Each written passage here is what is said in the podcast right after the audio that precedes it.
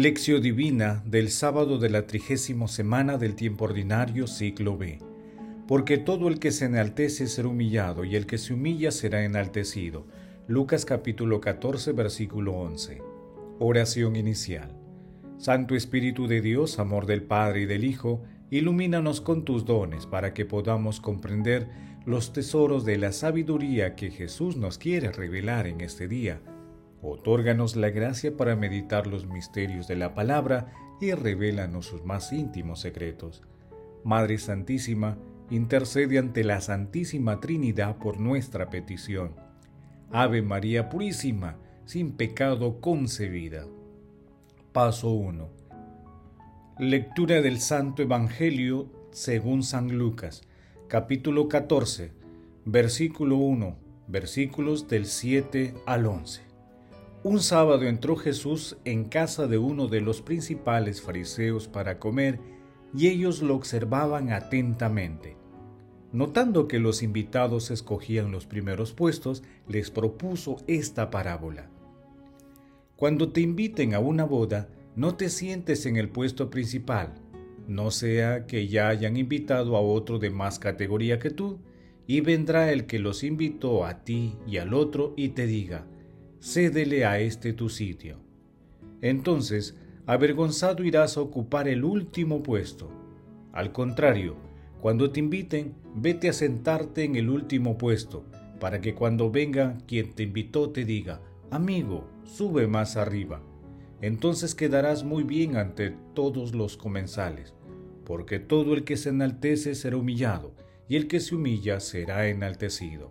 Palabra del Señor. Gloria a ti, Señor Jesús. Oh humildad, flor de gran belleza, veo cuán pocas almas te poseen. ¿Es que porque eres tan bella y al mismo tiempo tan difícil de alcanzar? Oh sí, lo uno y lo otro. El mismo Dios tiene predilección por ella. Sobre el alma llena de humildad se entreabren las esclusas del cielo y sobre ella se derrama un océano de gracias.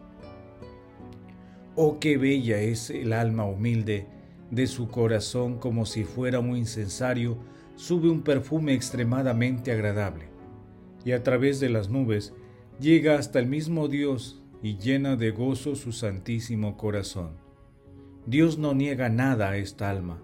Un alma así es toda poderosa, influye en el porvenir del mundo entero del diario de Santa Faustina Kowalska. En el pasaje evangélico de hoy, un distinguido fariseo invita a Jesús a comer un sábado por la noche. En la cena, Jesús brinda enseñanzas a los líderes fariseos de Israel sobre la proyección divina de la humildad, ya que ellos buscaban siempre ocupar los puestos de honor en las fiestas judías. La gran mayoría de los fariseos anteponía la norma a la dignidad y felicidad del prójimo, deshumanizando su corazón. Jesús aprovecha la ocasión para denunciar los comportamientos inspirados por la ambición y la imagen, e indicar que el protocolo en el banquete del reino de Dios consiste en dirigirse al último lugar. Paso 2. Meditación. Queridos hermanos, ¿cuál es el mensaje que Jesús nos transmite a través de su palabra?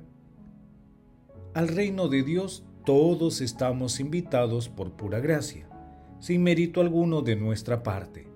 Por ello, debemos asistir agradecidos y sentarnos en el lugar menos preferencial.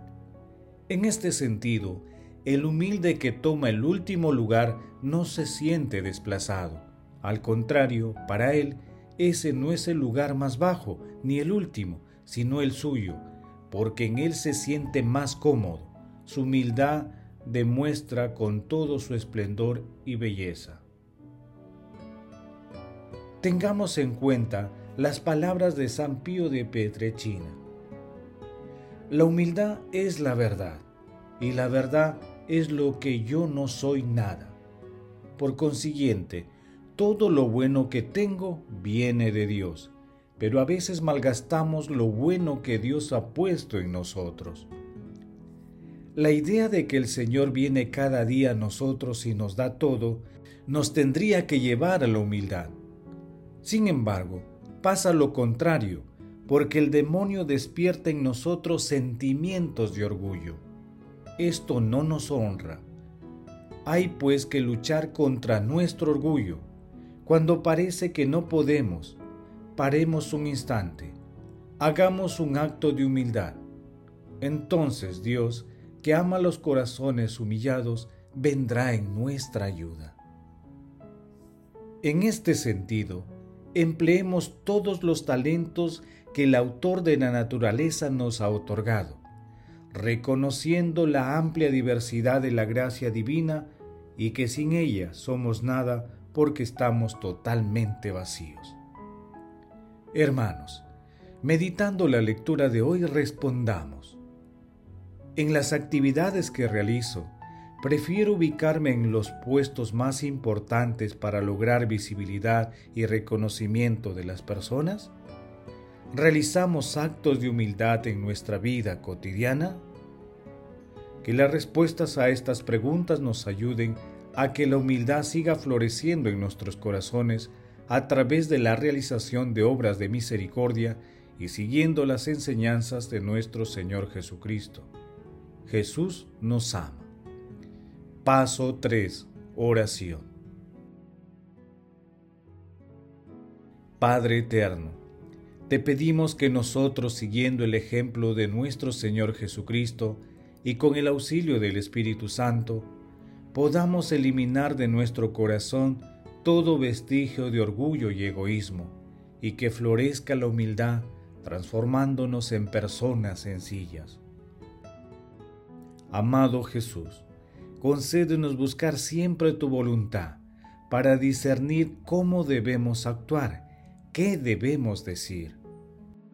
Tú nos has dicho que estamos en el mundo, pero que no somos del mundo, porque te pertenecemos solo a ti por tu redención. Amado Jesús, justo juez, por tu infinita misericordia, concede a las almas benditas del purgatorio la dicha de sentarse contigo en el banquete celestial. Gran Patriarca San José, a quien la Beatísima Trinidad su custodio de Jesús, te rogamos nos concedas la humildad para ser fieles seguidores de nuestro Señor Jesucristo. Madre Santísima, Madre de la Divina Gracia, intercede ante la Santísima Trinidad por nuestras peticiones. Amén. Paso 4. Contemplación y acción. Hermanos, contemplemos a Dios con un texto del Beato María Eugenio del Niño Jesús. La contemplación sobrenatural es un don gratuito de la misericordia divina. Solo Dios puede poner en acción los dones del Espíritu Santo que producen la contemplación, perfeccionando el ejercicio de la fe.